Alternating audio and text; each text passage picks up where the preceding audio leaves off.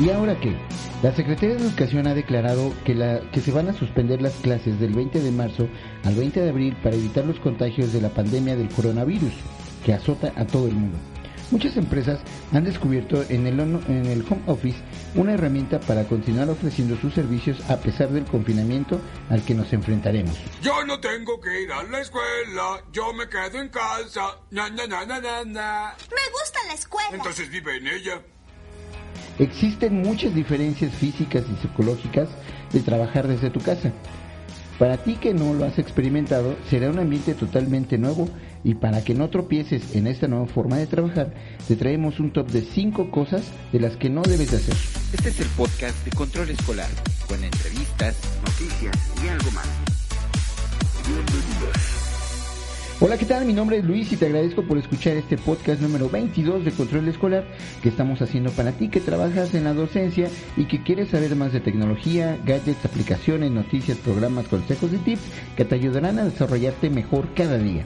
Recuerda que si quieres recibir nuestros contenidos, puedes seguirnos en nuestras redes sociales y conocer las herramientas que aquí te damos para mejorar tu desempeño como docente.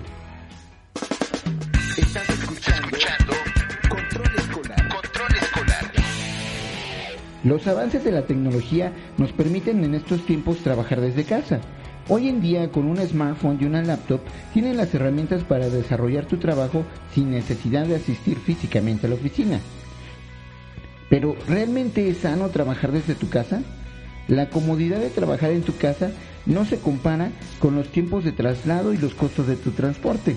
Y aunque existen tales eh, ventajas como mejorar el equilibrio entre los tiempos laborales y la productividad, también van a existir desventajas que conocerlas antes de iniciar en este confinamiento te van a servir para evitarlos y así efectuar tu vida laboral y familiar de una manera pos positiva.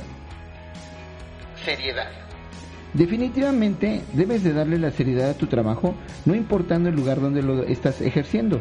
Lo único que está cambiando es el contexto, pero nuestro trabajo sigue siendo el mismo. No trabajes en pijama, no trabajes en la cama. Debes de hablar con tu familia y hacerles ver que estás en tu trabajo. Es como si no estuvieras ahí. Si te interrumpen a cada rato, no podrás concentrarte y los resultados serán pobres. Y también debes de establecer los objetivos para cada día y así poderlos cumplir. Así debe ser la seriedad. Tu espacio. No puedes trabajar en la cama. Tienes que establecer un espacio donde puedas trabajar cómodamente. Tu cerebro debe concentrarse. No prendas la televisión. Solo pon música para concentrarte, no para bailar. Busca un lugar bien iluminado, de ser posible un estudio independiente. La idea es estar cómodo y despejado. Establece tus horarios. Aunque en tu casa eres dueño del tiempo, tu trabajo debe mantenerse en los horarios establecidos. Un error muy común eh, de los que hacemos home office es no parar de trabajar o no dejar que las distracciones te llenen de actividades. Y eso te lleva a no cumplir las metas.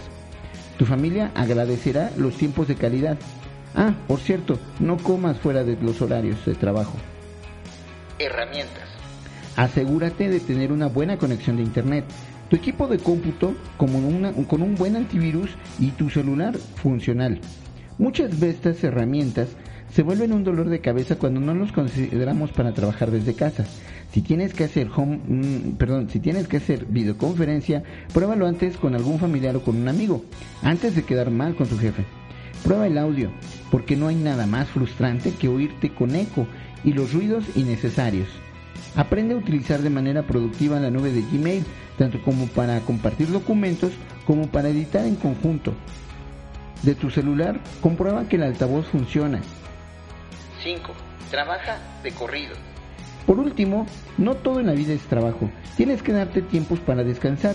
Te recomendamos utilizar la técnica Pomodoro, que por cierto puedes conocer a detalle en nuestro podcast número 9. Con esta técnica podrás aumentar tu productividad al mismo tiempo que sentirte descansado y satisfecho. Algunas de las personas que han hecho home office han encontrado con estas situaciones que no ayudan y que te las estamos comentando para que las tomes en consideración. No sé qué hacer. Ya hice todo y mi jefe no me da feedback. Siento que hago menos en casa. Me aburro de estar en casa. Mis hijos hacen tanto ruido y no me puedo concentrar. Mi internet es tan lento que no puedo hacer nada. Me siento solo. En nuestro próximo podcast te vamos a enseñar cómo debes setear tu lugar de trabajo y tu equipo si eres profesor y quieres dar clases a distancia desde tu hogar.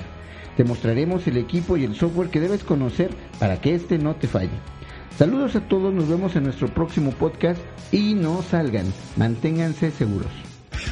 Te esperamos en nuestra próxima emisión del podcast en Evox, Spotify, iTunes y también por YouTube. Hasta pronto.